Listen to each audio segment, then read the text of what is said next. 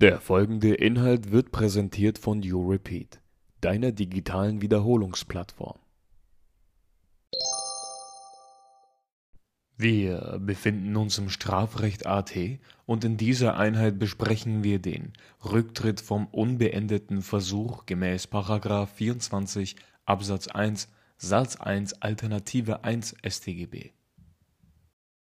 Der Rücktritt wird aufbautechnisch nach der Schuld als eigene Überschrift unter persönliche Strafaufhebungsgründe geprüft. Eine dogmatische Begründung des Rücktritts kann darin gesehen werden, dass der Täter freiwillig auf den rechten Weg zurückfindet und deshalb weniger strafwürdig ist.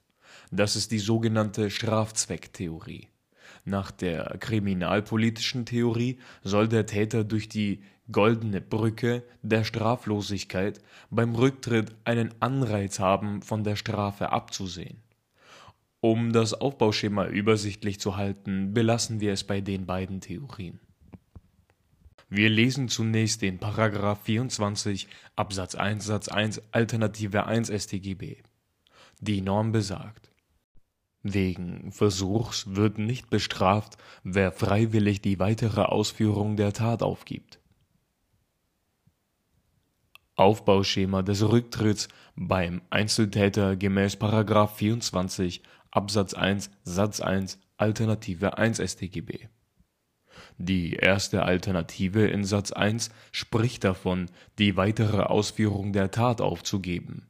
Das bedeutet, dass ein unbeendeter Versuch vorliegt ein unbeendeter Versuch liegt vor, wenn der Täter glaubt, nach Abschluss der letzten Ausführungshandlung noch nicht alles Erforderliche getan zu haben, um den Tatbestand zu verwirklichen.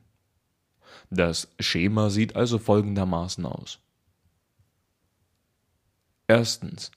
Die Tat ist unvollendet bzw. der Erfolg ist dem Täter objektiv nicht zurechenbar das wird meistens der Fall sein, weil man in der Vorprüfung bereits die Erfolglosigkeit der Tat bejaht hat. Zweitens. Es darf kein fehlgeschlagener Versuch vorliegen.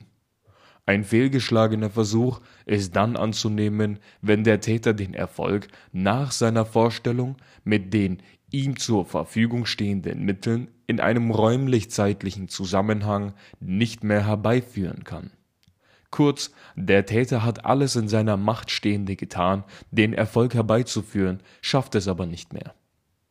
Wenn ein fehlgeschlagener Versuch vorliegt, dann kann der Täter nicht mehr zurücktreten. Hier gibt es zwei Theorien. Die Einzelaktstheorie betrachtet alle Teilakte isoliert. Wenn der Täter nun einen der Teilakte nicht mehr zum Erfolg führen kann, obwohl er alles versucht hat, dann liegt ein fehlgeschlagener Versuch vor. Kritisch ist hierbei, dass der einheitliche Lebenssachverhalt künstlich aufgespalten wird und der Zurücktretende fast keine Rücktrittschance bekommt. Nach der Gesamtbetrachtungslehre, die auch die Rechtsprechung vertritt, ist ein Rücktritt bei einem einheitlichen Geschehen nur im Hinblick auf alle Teilakte zusammen möglich das heißt, dass der Lebensvorgang als Gesamtgeschehen betrachtet wird. Erst wenn alle Teilakte erörtert wurden, kann man feststellen, ob ein fehlgeschlagener Versuch vorliegt. Somit hat man mehr Flexibilität beim Ergebnis. Drittens. Rücktrittshandlung. Bei 24 Absatz 1 Satz 1 Alternative 1 StGB handelt es sich um einen unbeendeten Versuch, wie wir oben schon gehört haben. Wir lesen nochmal die Norm.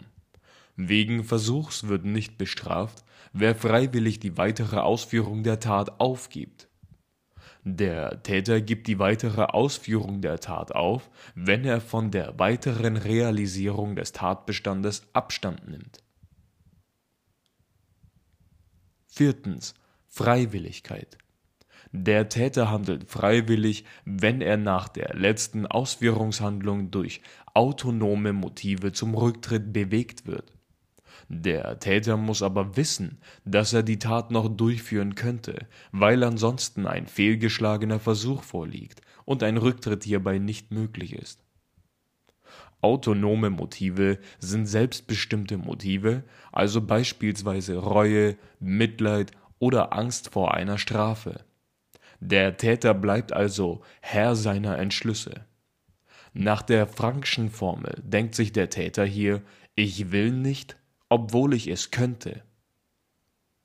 Heteronome Motive sind fremdbestimmte Motive, also beispielsweise die Ankunft der Polizisten, weshalb der Täter von der weiteren Tat absieht. Nach der Frankschen Formel denkt sich der Täter hier, ich kann nicht, obwohl ich es wollte. Wir fassen den Aufbau noch mal kurz zusammen. Erstens, die Tat muss unvollendet sein, beziehungsweise der Erfolg darf dem Täter objektiv nicht zurechenbar sein. Zweitens, es darf kein fehlgeschlagener Versuch vorliegen.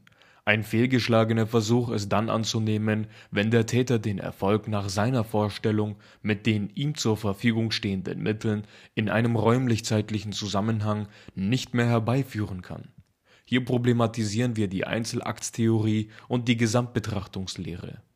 Drittens Rücktrittshandlung der Täter gibt die weitere Ausführung der Tat auf, wenn er von der weiteren Realisierung des Tatbestandes Abstand nimmt.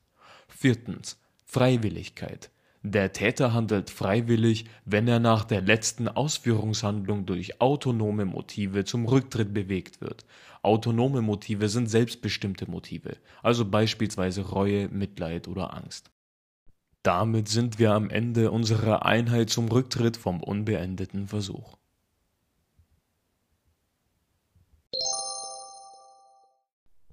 Danke fürs Zuhören und weiterhin viel Erfolg beim Wiederholen. Herzlichst, You Repeat.